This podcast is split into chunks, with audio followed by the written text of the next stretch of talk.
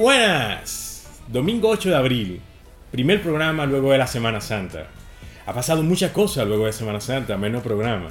Así que para decirnos qué ha pasado aquí luego de Semana Santa está conmigo en el estudio de Bella Visión, junto a Merlin Pastor y con la producción de Santo Amado, el ingeniero Medina y Licea Mercedes. ¿Qué hay de nuevo, ingeniero? Oh, pero muy saludo a nuestro público, ¿verdad? Que siempre nos escuchan, nos ven a esta hora, todos los domingos de 7 a 8 de la noche. Dice, qué cosa buena hubo esta semana. Hubo muchas informaciones.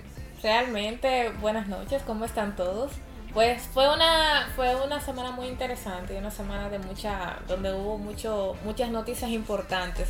Una de ellas es eh, ya el encarcelamiento de Lula da Silva, que realmente fue ya una sentencia que ya el, el Tribunal Supremo de Brasil eh, dictó y aunque todavía no se ha encarcelado hasta el momento, ya por lo menos tiene la sentencia a mano. ¿Pero tú estás a favor o en contra de Lula da Silva? No, yo estoy a favor de que se haga justicia y realmente No, no, no, espérate. Hay dos hashtags. Vamos a definir ahora mismo quiénes están a favor y quiénes están en contra. Hay un hashtag que dice libre Lula y hay otro que dice preso Lula. Estamos asumiendo que todo esto está pasando en Brasil, como así es. Si tiene que elegir un hashtag, libre Lula o preso Lula. Mira, hay que. Yo estoy a favor de que hay que meterlo preso. Claro. porque- ¿Preso Lula? Sí, porque si no se cae todo este proceso de Odebrecht en América Latina. hay que dar ejemplo. Y es que el, el encarcelamiento de Lula da Silva, no solamente, yo decía que es que este proceso fue esperanzador para toda América Latina. Porque es que por primera vez en la historia se está encarcelando a un corrupto. O sea, eso es algo que va, va, a dar, va a dar ejemplo, o sea, va a servir de ejemplo para América Latina completa. Y nos da esperanza a nosotros, los latinos. Bueno, estas personas quieren ver preso a Lula da Silva. ¿Y cuál es tu El opinión? presidente. Bueno, miren, se- le digo algo. Yo creo que en esta historia hay un héroe. Y ese héroe es Sergio Moro. Mientras yo no Pues. tengo información de que él sea corrupto, lo que él ha llevado una carrera intachable. Y hasta el momento, hoy, 8 de abril del 2018, yo creo que Sergio Moro es el héroe. Y luego que pase el proceso, si se mantiene así, vamos a tener que reconocerlo e inmortalizarlo. Porque él destapó el caso de corrupción más grande de Latinoamérica. Si Lula es inocente o es culpable, que la corte lo decidan. Y la corte hasta ahora no ha sentenciado 12 años. Así que el tema de hoy no es ese. Vamos a dejar a Lula para que nuestro querido compañero de nuestro programa hermano, el Mambo de la Mañana, el profesor Chávez, Exactamente. no nos fusile. Y vamos a empezar. Are you listening? Damn. Uh. Yeah. Mi tema de hoy es realidad virtual. Estos cascos de realidad simulada que ustedes se ponen. Pero no solamente voy a hablar de realidad virtual, sino que voy a hablar de las tres realidades. Tres realidades nuevas. ¿Quería decir algo, licencita? No, que todavía estoy mareada. Licenciada Mercedes. bueno, pero vamos a llegar, vamos a llegar a eso a paso. Voy a hablar de tres realidades. Tres realidades que existen a pesar de la realidad nueva. Ustedes saben que esta realidad que nosotros vivimos hoy en día es la misma para todos los seres humanos porque tenemos cerebros similares. Pero realmente la realidad no es la que topamos, sino una construcción que hace nuestro cerebro. Y es una construcción aproximada. ¿Por qué? Porque existen animales en la naturaleza que tienen otros rayos de, de- visión, ven otras cosas en el espectro de luz que nosotros no vemos. Por lo tanto, ellos tienen una realidad diferente. Y esto es muy importante conocerlo. ¿Por qué esto es muy importante conocerlo? Porque en el futuro, yo creo que de la tecnología que más va a afectar a la humanidad, además de la inteligencia artificial, es la realidad virtual, la realidad aumentada y la realidad mixta. ¿Y qué son todas estas cosas? Exacto. Vamos a empezar a definir lo que es la realidad aumentada. La realidad aumentada es un término muy común.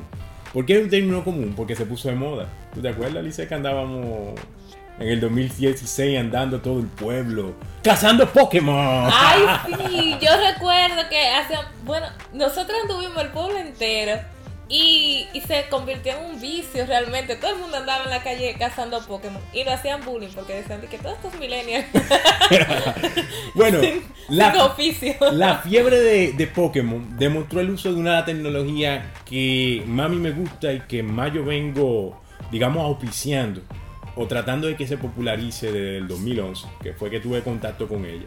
Eso se llama realidad aumentada. La parte que cuando usted tomaba el teléfono y observaba su, eh, la, la realidad, veía un Pokémon ahí que no existía. O sea, básicamente... Una bola y tú lo atrapabas. bueno, bueno, básicamente, ¿qué es lo que es la realidad aumentada? La realidad aumentada es insertar a través de una pantalla información digital que no existe en un mundo que sí existe.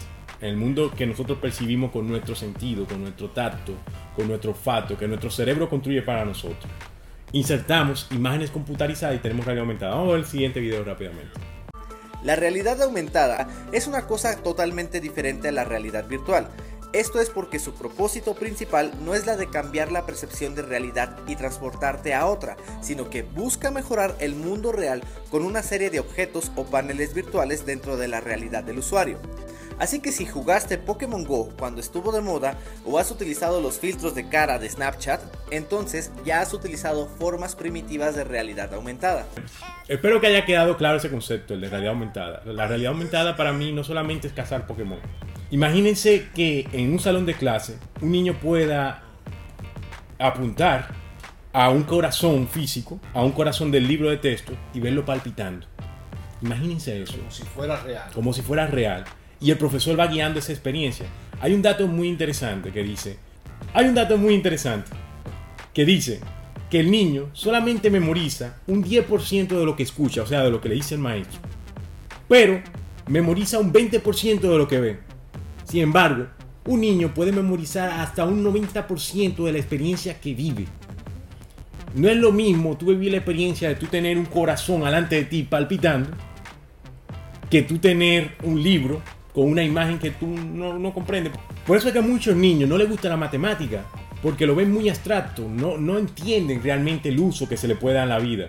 En las redes sociales muy recientemente hay un juego, hay unas publicaciones, unos memes que dicen, no, un día más sin usar el mínimo común denominador. Ay, sí. o sea, la gente se burla de la matemática porque no la entiende, sin embargo la usa en su uso diario. Pero si pudiera no hacer que los niños vivieran esa experiencia, y ahí vamos a hablar de otro, la otra realidad. ¿Usted sabe cuál es esa otra realidad? ¿Cuál? La realidad virtual. La realidad aumentada es la sobreposición de objetos en la realidad, pero la realidad virtual quiere decir construir una realidad completamente generada por ordenadores. Vamos a ver este video rápidamente que explica qué es lo que es la realidad virtual. La realidad virtual es una simulación generada por computadora o reemplazo del entorno de las personas. Por ejemplo, al colocarte unos lentes de realidad virtual, se bloquea en ese momento la percepción del mundo a tu alrededor y es sustituido por un mundo digital que ha sido diseñado para engañar a todos tus sentidos. Desde el punto de vista de tu cerebro, tú te encuentras en otro lugar completamente diferente. Si ustedes ven este video, ustedes creen que eso nada más para gringos, pero no, se equivocan. La realidad virtual la podemos estar usando hoy en día. Y prueba de eso fuimos, fue que nuestro equipo, antes de hacer este tema, fue a hacer un- una experimentación de campo para sentir lo que es la verdadera realidad virtual. Hoy en día en el mercado existen varios tipos de, eh, de formas de uno experimentar la realidad virtual. La primera, más barata, son las gafas de realidad virtual para tu, para tu teléfono celular. Tú tomas tu teléfono celular, compras una gafa que cuestan aproximadamente 500 pesos vía internet. ¿Peso o dólar? Peso. Peso Sí, cuestan como 13 dólares. Son muy baratas. Tú puedes poner tu teléfono dentro de esas gafas y puedes simular una, una- una realidad virtual, pero muy limitada. Ahora, si usted quiere realmente sentir los efectos de la realidad virtual, existen los cascos más avanzados del mercado. Para mí son los HTC Vive y los Oculus. Los Oculus es una empresa de Facebook. Facebook la compró en el 2014.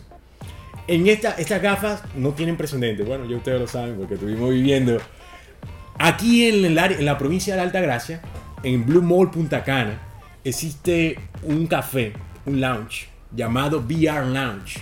El VR Lounge, señores, es una experiencia que yo les recomiendo a todos los altagracianos, a cualquiera que esté viendo esto, que vayan. ¿Por qué? Porque estos cascos de Vive, a diferencia de lo que son para celulares, no son tan económicos montar un sistema en la actualidad. ¿Por qué no son tan económicos? Porque estamos hablando que tú necesitas hacer una inversión mínimo de 1.500 dólares. ¿Por qué? Porque tú necesitas una computadora muy potente y el set de casco con, con- con la cámara, vamos a llamarle así, que hace que te puedan capturar los movimientos, te salen 700 dólares. Los controles. los controles, eh, cualquier equipo para tú tener una verdadera experiencia actual. Entonces, ¿qué yo les recomiendo a la gente? Que vayan y visiten a, a VR Lounge. ¿Por qué? Porque, señores, la experiencia que se vive ahí, bueno, vamos a dejar que el mismo creador, el mismo fundador de VR Lounge nos explique un poquito. ¿Qué le parece? Vamos a ver la siguiente entrevista que le hicimos al fundador de VR Lounge.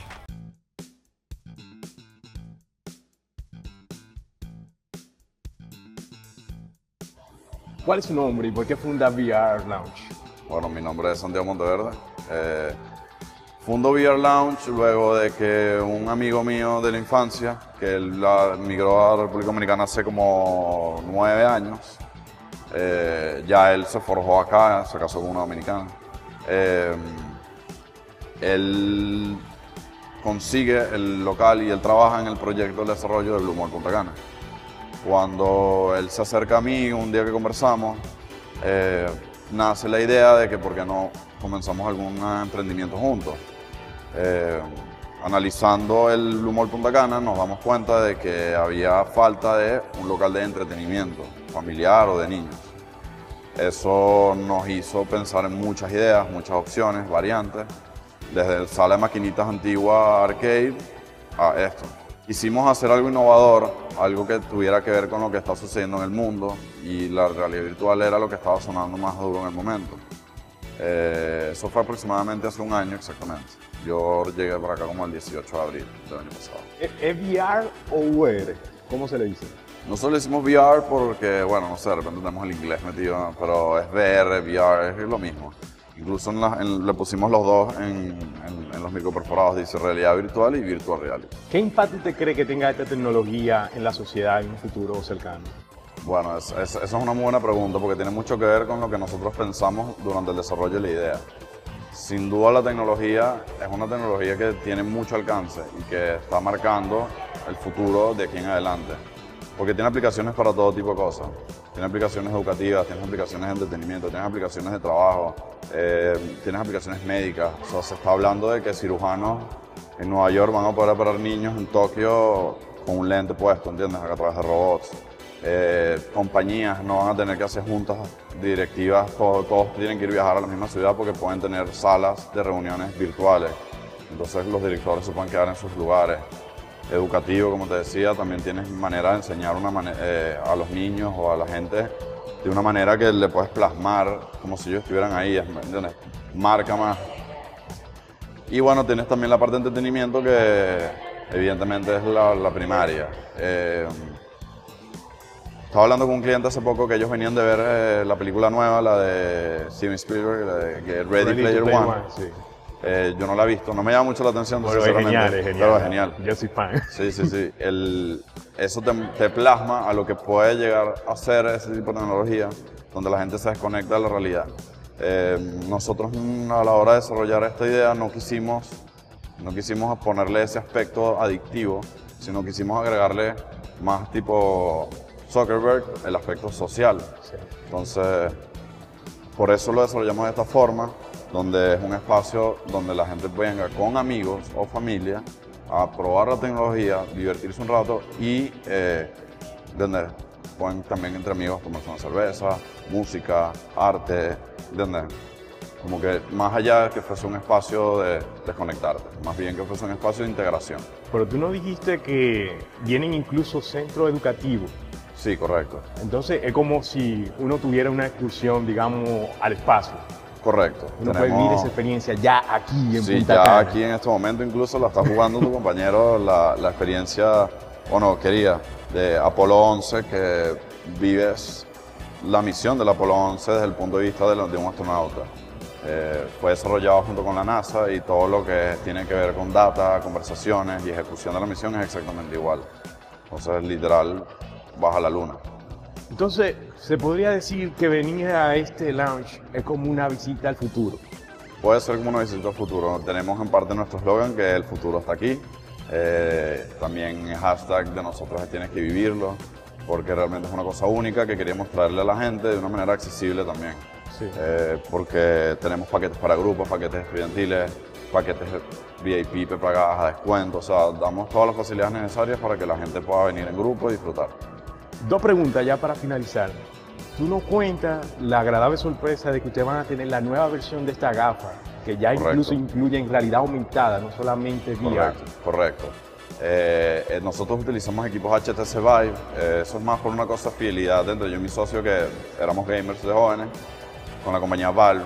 El HTC Vive fue desarrollado por HTC y Valve en conjunto. El hardware lo desarrolló HTC y el software lo desarrolló Valve. Eh, nosotros al emprender el negocio sabíamos que probablemente eh, ya estarían trabajando en lo que sería la tecnología inalámbrica los, los headsets en este momento tienen un cable que realmente incomoda bastante. No es un problema cuando te acostumbras, pero al principio incomoda mucho.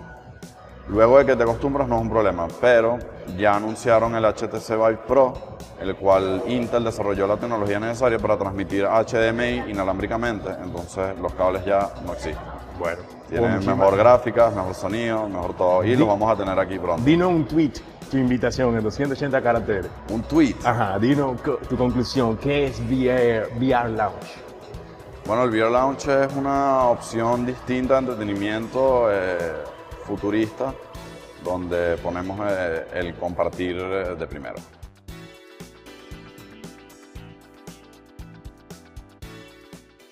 VR Lounge. Pero tenemos imágenes también de nuestro compañero aquí mareando un poquito en el VR Lounge. ¿Quieren verla? Vamos a verla, vamos a verla.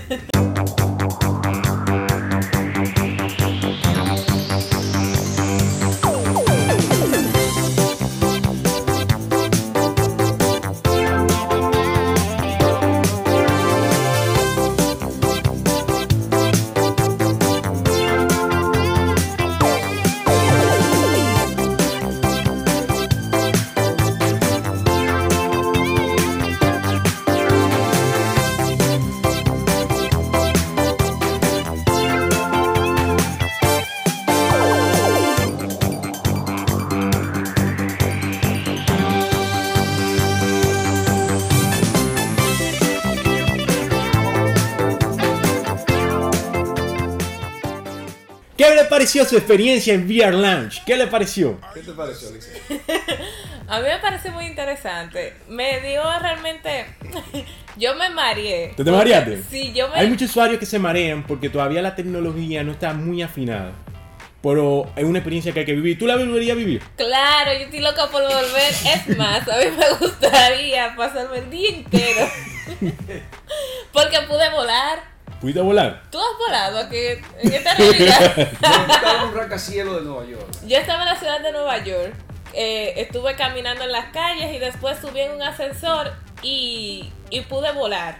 Porque en esa, en esa realidad yo era una bombera que, que apagaba fuego Volando. volando. Como Iron Man. Sí, como Iron Man, con un transportador. Pero también yo observaba que te podía caer, que tú hacías. Sí, porque se veía como que Se engaña el cerebro. Sí, yo realmente tú tienes que caminar como en una madera así.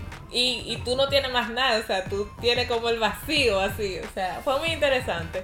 De verdad que hay que vivir la experiencia. ¿Y usted, ingeniero, qué le pareció? Perfecto, yo estuve en una montaña rusa y oye, es fabuloso porque uno siente que está en vivo, uno hasta puede, como dijo en una licea, hasta la brisa uno puede sentir el agua cuando le cae. O sea, es una experiencia espectacular y bueno, como dice Lice, ella le gustaría estar ahí. Ahí es que yo creo que también puede ser la trampa, ¿verdad? De que mucha gente no quieran después Quizás salir de ahí. de-. Mire, recientemente salió una película que yo invito a las personas que la vayan a ver porque es una obra de arte y puede que esté anunciando lo que puede ser un posible escenario en el futuro. Se llama Ready to Player One, de su amigo el director Steven Spielberg. Steven Spielberg. Esa es una película excelente donde el protagonista vive la mayor parte de su tiempo en un Está mundo aquí en virtual. Higüey ya. Sí, la pueden ir a ver en el cine de tanto Higüey de Bávaro y en los cines de Bávaro y Punta Cana. En los cines de la provincia está. Y yo les recomiendo que vayan a verla porque es excelente. En Ready to Player One, el protagonista se, no le voy a dañar la trama.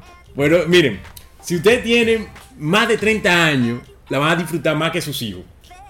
Porque esa película, señores, tiene referencia de toda la época pop. Regreso Sí. al futuro, Sí. eh, King Chucky, King Kong. Hay más de 200 referencias a películas de los años 80 y 90. Le va a es. encantar. Así es. Pero la idea es que, señores, una persona, un niño de un barrio, que tenga acceso a este tipo de gafas en el futuro, que cada día más van a ser más realistas. ¿Por qué? Van a ser más realistas porque incluso se está hablando de mezclar la realidad virtual y la realidad aumentada y crear un concepto nuevo que se llama realidad mixta.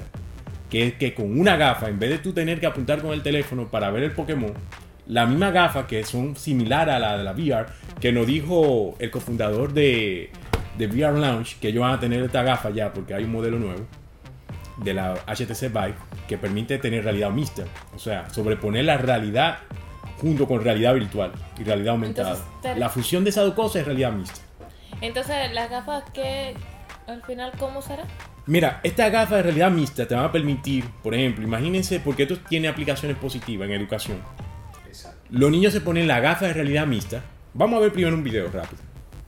La realidad mixta o realidad híbrida es la fusión de los dos mundos real y virtual para producir nuevos entornos y visualizaciones donde los objetos físicos y digitales coexisten e interactúan en tiempo real. Podríamos decir que la realidad mixta abarca lo mejor de los mundos de la realidad virtual y la aumentada. De hecho, a menudo se confunde con esta última tecnología, pero en realidad es su evolución. Sí, como vimos, la realidad mixta, lo que estuvimos hablando, es que es la, la combinación de realidad aumentada con realidad virtual en una gafa. Imagínense que usted va a tomar una clase en la universidad, va presencialmente y se pone la gafa de realidad mixta. Cuando usted vea la mixta, el profesor puede estarle guiando una experiencia de cómo es el cuerpo humano. Y usted lo está viendo. Porque usted tiene la gafa acá conectada a, a su retina. Pero si usted no pudo ir a esa sesión físicamente, desde su casa usted se pone los mismos cascos y le proyecta una realidad virtual. O sea, tú te proyectas en la, en la misma habitación donde Tú puedes tener ambos accesos a, a ambas realidades, a aumentada y, y virtual.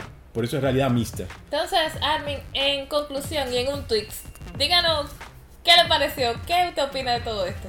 Yo creo que En un tweet. en un tweet, yo creo que la VR, la AR y la realidad mixta son tendencias imparables y que van a transformar nuestra sociedad. Y si usted no quiere perderse o sentirse análogo, como muchas personas hoy en día se sienten en la era de la informática, que le tienen miedo a usar un computador o un teléfono celular, eh, yo les recomiendo que comiencen empezando yendo a estos sitios. En la provincia tenemos uno, señores, el VR Lounge. Eso es increíble, es una experiencia que yo estoy seguro que usted la va a disfrutar mucho. Es una actividad que usted puede ir con su familia, incluso los profesores. Ojo, ellos dicen que tienen eh, eventos para escuelas y hay escuelas ya que la están aprovechando y van a hacer excursiones. ¿Por qué? Porque un niño puede ir a la NASA sin salir del país. Se puede poner unos cascos y estar en la estación espacial. Hasta aquí mi sesión. Vámonos a un anuncio antes de empezar con la licenciada Mercedes.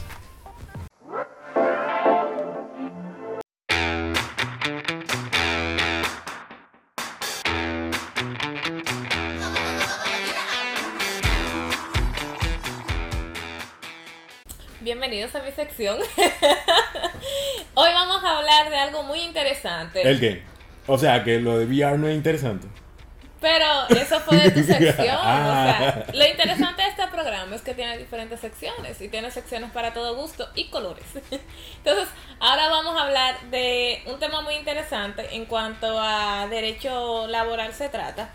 Eh, me gusta mucho tocar el tema de derecho laboral. Si se fijan, donde más hago énfasis es en el derecho laboral. ¿Por qué? Porque me desempeño mucho en este medio y veo el desconocimiento que tiene la sociedad. Entonces, esto me gustaría que con esta, o sea, el propósito de esta sección y de que yo esté hablando de derecho laboral es de que usted tenga conocimiento de todo lo que pasa a su alrededor y de su vida laboral, que es el mayor fuerte en esta provincia. Entonces, ahora le voy a hablar de algo interesante, que es la jornada laboral. ¿Qué es? ¿Para ti qué es jornada? O sea, ¿a qué se le llama jornada laboral? Yo- Para ti. mira, yo creo que jornada es una traducción literal de una palabra en inglés que significa viaje. Entonces, eh, básicamente para mí viaje sería eh, jornada como un recorrido o un día, por así decirlo, un pasa, un horario fijo, un recorrido en un horario fijo. Puede ser y para usted, ingeniero Sí, ma- más o menos así, la jornada como es como el tiempo de, de- de- de trabajo, ¿verdad? De un día o, o del tiempo que sea. Un tiempo establecido. Exactamente. Entonces, la jornada laboral es todo el tiempo que usted no tenga libre para usted hacer lo que usted quiere en su casa. Todo el tiempo que usted esté bajo la dependencia de otra persona equivale a la jornada laboral. Y el Ministerio de Trabajo lo tiene regulado, regulado en el Código de Trabajo, en el Código Laboral. La jornada laboral se supone, O sea, disculpa, Alice, tú me estás diciendo que la jornada laboral ya está establecido el tiempo exacto en el Código de Trabajo Dominicano. sí, siempre ha estado establecido, porque el código está desde la era de Trujillo, o sea, hace mucho tiempo que no se actualiza. O sea, ¿Por eso es bueno o es malo? eso es bueno porque protege mucho realmente a... lo que sea de la era de Trujillo, porque no... se deben de, no, se deben de actualizar algunas cosas, pero hasta ahora se ha manejado bien todo lo que... O sea, Eh, Es decir, que eh, por ejemplo, se, se estipula 8 horas la jornada. Normalmente, si La tú jornada- trabajas más de ahí, entonces te tienen que pagar hora extra. aquí vamos. La jornada laboral, según el código, son 44 horas semanales. semanal, Esas 44 horas se puede dividir en el, en el- el día. no, mediante mediante el contrato, usted puede dividir esas 44 horas como usted mejor le convenga para su Eso es operación. interesante saberlo. Sí, siempre tiene que estar establecido en el contrato, obviamente, pero usted la puede distribuir como usted le, le, le- le favorezca como empresa. Entonces, normalmente las 44 horas semanales eh, se distribuye de la siguiente manera, según el código. O sea, normalmente lo distribuimos así en algunas empresas, que son 8 horas diarias y 4 horas los sábados. Que completa los Que completan, 44. los, sí, que completan los 44, exactamente. Entonces, hay algunas empresas también que de acuerdo a su operación, lo que hacen es que para no abrir los sábados, para no trabajar los sábados, trabajan 8.5 horas diarias. Y así completan Así las completan las 44. Por eso hay 44. empresas que trabajan eh, hasta más tarde.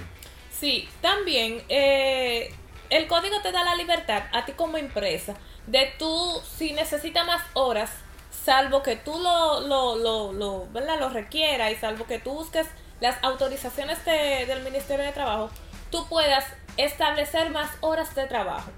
O sea, tú puedes tener horarios diversos porque hay empresas, por ejemplo, que tienen operaciones diferentes a las operaciones normales de administrativas y de oficinas, eh, operacionales normalmente, que requieren otro tipo de horario. Entonces, te da la libertad del Ministerio del Código de Trabajo de tú ajustar esos horarios a lo que tú, a lo que te convenga como empresa.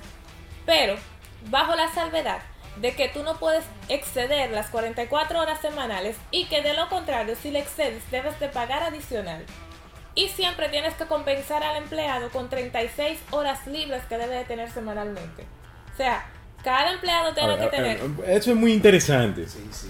Tú lo que estás diciendo es lo siguiente. Aunque la empresa te pague, tiene que compensarte la hora libre. No, te la puede compensar con un pago o te lo puede compensar con otro día libre. O sea, Pero tiene que compensártela Por- de alguna forma. vamos, a ver- vamos por parte. ¿Es obligatorio para el empleado aceptar que el empleador quiera que tú trabajes hora extra? No es obligatorio, pero tú estás a la disposición de un, de un empleador. O sea, no es que te están obligando o tú tienes la obligación de acceder.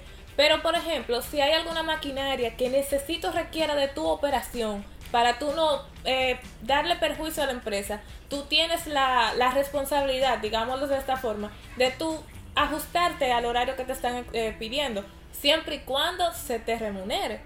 Ok, ahí vamos entonces con esta parte.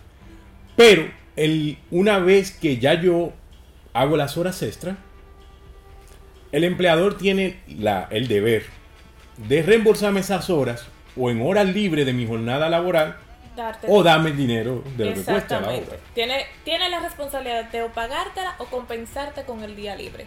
Ahora Y se bien, pagan igual las horas extras que las horas... No. ¿Cuál es la diferencia?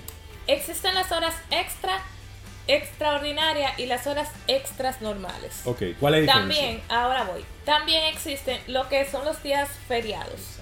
Entonces, vamos a hablar primero de las horas extras. Las horas extras son las que usted, eh, cuando pasan las, las 44 horas semanales, las horas que usted le da adicional a la empresa. Eso tienen un pago. Parece que son 35%, me parece. Eh, también existen lo que son las horas nocturnas. Exacto. ¿Por qué? Porque la jornada se divide entre diurna y nocturna. Ahora te voy a explicar lo que son las horas, las horas diurnas y las horas nocturnas. Las horas diurnas son las horas desde las 7 de la mañana hasta las 8 de la noche.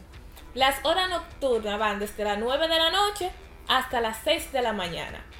¿Cuál es la diferencia entre estas dos? Las horas nocturnas se pagan un 15% de las horas normales.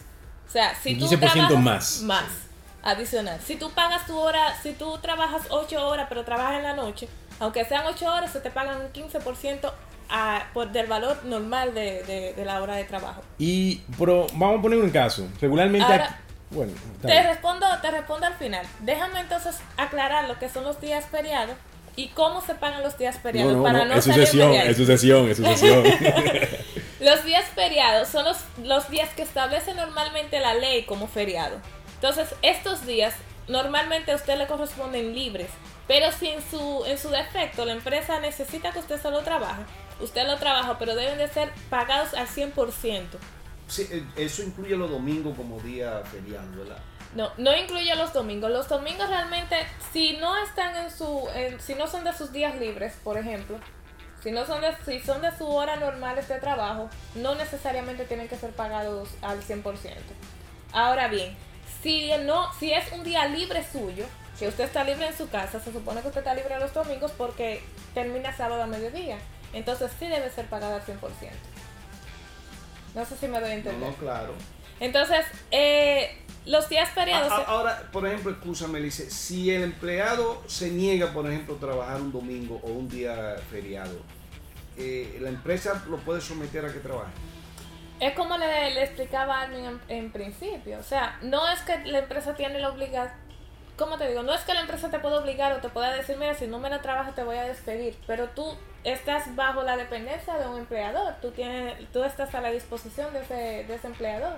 Entonces, tú llegas a acuerdo de que, mira, ok, yo te voy a trabajar este día porque, por ejemplo, el empleador te dice, mira, que tengo una necesidad, me está pasando algo. Además, tienes la obligación de hacerlo, de trabajar ese día, si es que, por ejemplo, pasó algo fuera de lugar.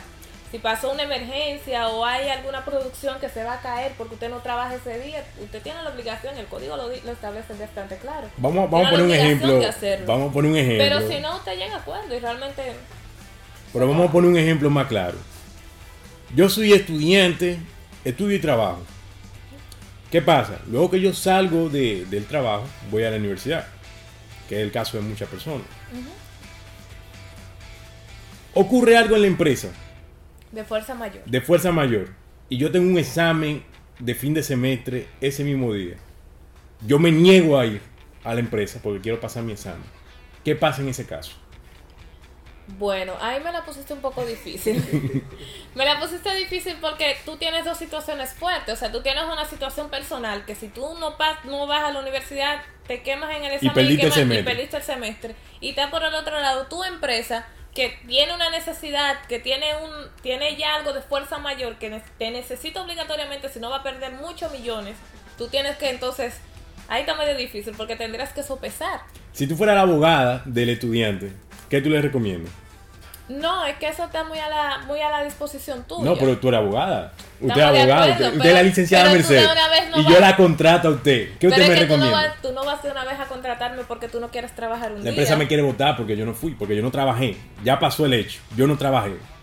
Yo la contrato a usted. ¿Qué usted me recomienda que haga? Pero tú estás votada, estás trabajando. No, no, yo estoy trabajando en la empresa, pero yo fui a mi parcial, porque mi universidad va primero. Ajá. La empresa, Vamos- ¿qué hace la empresa? Vamos a aclarar algo, señores. Mire, no siempre, yo siempre di- le digo a, a las personas que normalmente asesoro, y hay veces que las personas también que yo, con las que trabajo, siempre le digo a los empleados para la empresa que trabajo que no todos los pleitos se echan. Ok. O sea, no, el código nos protege mucho a nosotros como empleados porque somos la parte más vulnerable. Nos protege bastante y nos da muchas herramientas.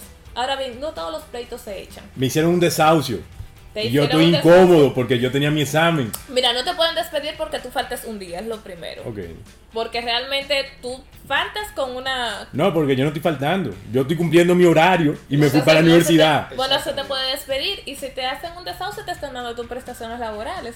Poner una dimisión si lo cancela. No, no pueden ah, desahuciar, o sea, te tienen que dar todo tu dinero adquirido. Exacto, todos Y la tus empre- derechos adquiridos. Pero no te, puede, no te puede cancelar.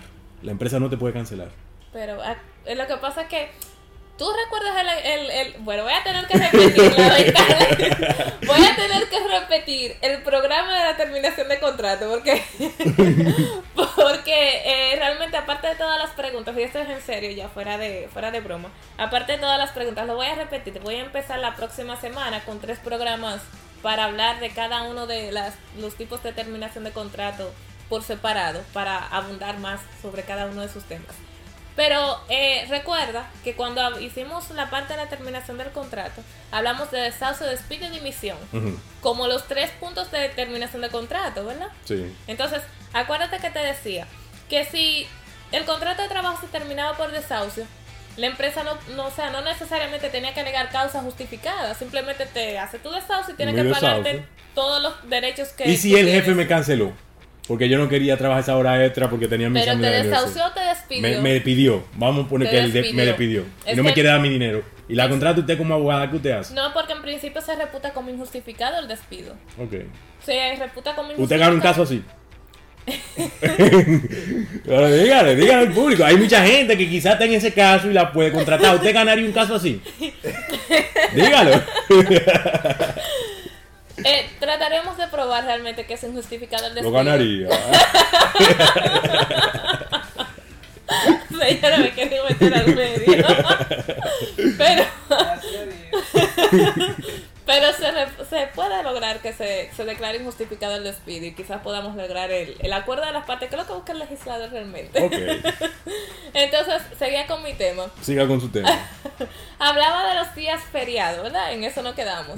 Les decía que los días feriados son los que están establecidos en la ley, salvo que el día feriado no concuerde con el día libre que usted tiene. O sea, si el día feriado cayó un domingo, lo siento mucho.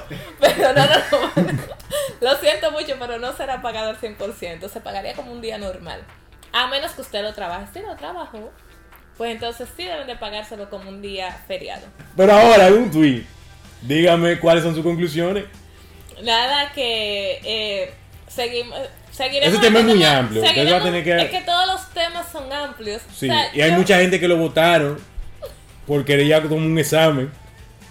Que quieren que- saber el desenlace de eso. No es que realmente por tomar un examen no pueden votarlo. Porque lo primero es que usted tiene que notificar a su empresa que usted, que usted es estudiante. Yo, por ejemplo, estudiaba los domingos porque no quería afectar mi trabajo.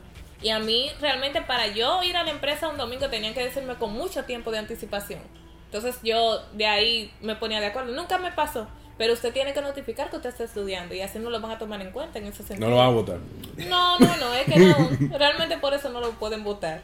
No deberían votarlo, pero aquí pasa muchas Denos cosas. entonces una conclusión, un avance de lo que viene en las próximas sesiones, porque quedaron muchos la- temas. Hay mucha gente que la sigue. Sí, sí. Hay mucha gente que la sigue que quiere saber cómo le van a dar su chelito si lo votan. Eh, bueno, tendrían que escribirme por las redes sociales. tendrían que escribirme en las redes sociales y contactarme. Eh, miren, señores, realmente, como anuncié hace un momentito, vamos a hablar de estos temas un poco más profundos.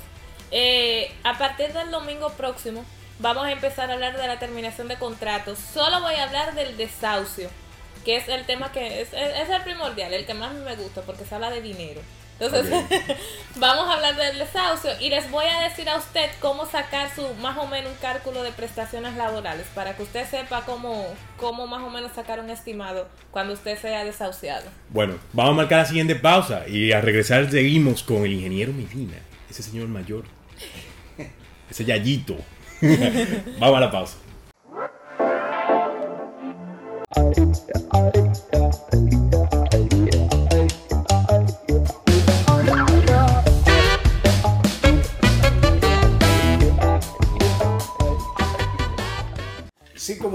Mire, eh, el doctor Rafael Chávez, nuestro amigo y compañero del equipo del Mambo de la Mañana, hace más o menos un par de semanas llevó a sus estudiantes de UCADE a Boca de Yuma para hacer una práctica que consistía en recoger los desperdicios plásticos ahí en la desembocadura del río Yuma, que es también el mismo río Duey.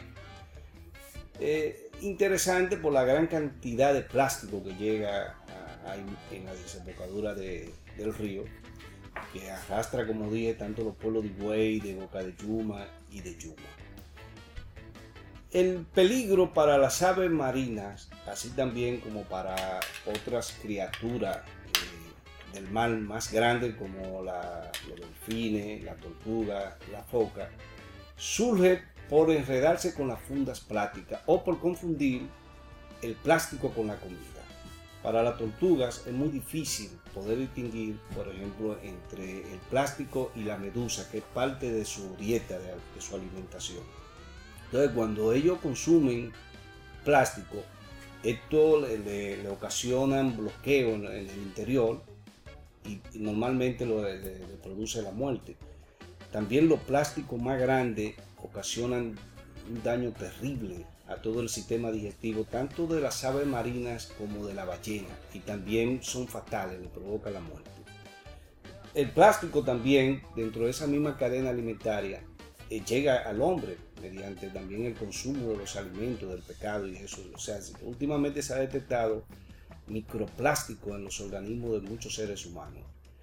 El plástico tal como lo conocemos eh, tiene una, una vida, existe desde hace unos 60, 70 años, pero en ese tiempo ha transformado todo, la ropa, la cocina, ha transformado la- los restaurantes, la ingeniería y todo. Algunos científicos de la Universidad de California en Santa Bárbara han calculado que se, eh, se han producido unos 8.300 millones de toneladas de plástico en el mundo. Y de esa cantidad, 6.300 millones están como residuos. El 79% de esos residuos uno lo encuentra en los vertederos y en todo el entorno de la naturaleza. Anualmente ellos calculan que llegan a los océanos unos 10 millones de toneladas de plástico. Y este plástico eh, en los océanos se acumula en lugares que ellos le llaman giros. Los giros son aquellos lugares donde los vientos crean corrientes circulares y eso hace que absorben el plástico. Existen cinco giros en el mundo, pero el más conocido es el giro del Pacífico Norte, donde se encuentra la isla del plástico entre California y Hawái. Esta isla que tiene 1.6 millones de kilómetros cuadrados y que viene siendo más o menos tres veces el tamaño de Francia. ¿Pero usted no tiene un video de eso? Exactamente, ahora vamos a ver el video para que eh, eh, y escuchemos lo- las explicaciones que hacen algunos científicos con respecto a la isla del plástico. Vamos a ver. Esta es la sopa tóxica que flota en medio del Océano Pacífico. Está formada por 100 millones de toneladas de desechos que proceden de Asia y Norteamérica. Empezó a formarse en la década de los 50 y hoy se extiende frente a la costa de California, rodea Hawái y llega hasta Japón. we are looking at different ways of passively collecting the plastic. To date, we caught one strange type of mackerel, and we've caught all sorts of plastic plastic rope, plastic bags, En esta expedición, los científicos del proyecto Casey han probado este prototipo para recoger los desechos. También han estudiado la distribución exacta de la basura y han recogido muestras. Retrieve. Chelsea, I'm ready. You tell me what to do, and I'm going to do it. crabs and a piece of plastic. Son medusas comiendo plástico y demás productos tóxicos. I don't like the jellyfish eating the plastic at all.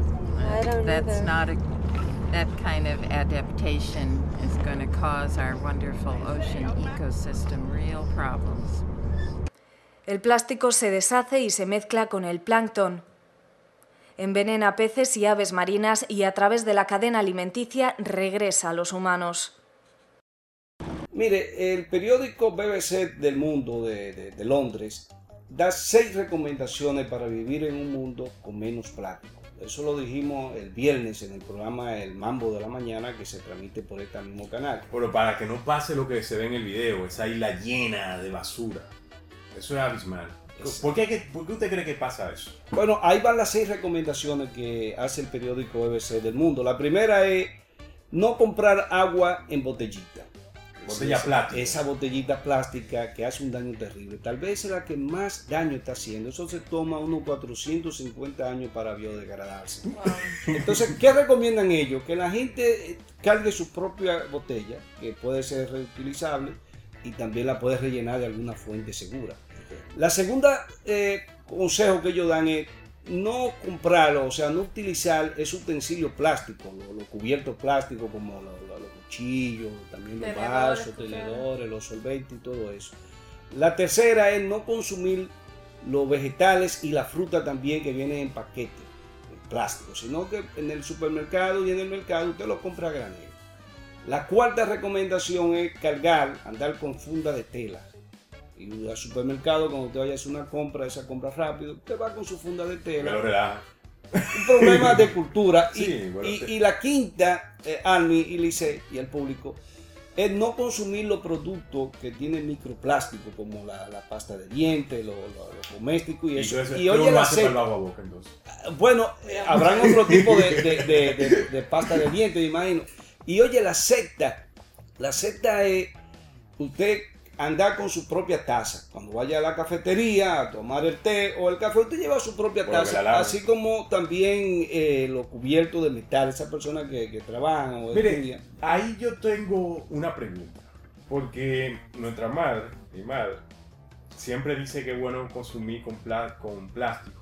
Porque ya le vendieron la idea que los tenedores no lo lavan bien en los restaurantes.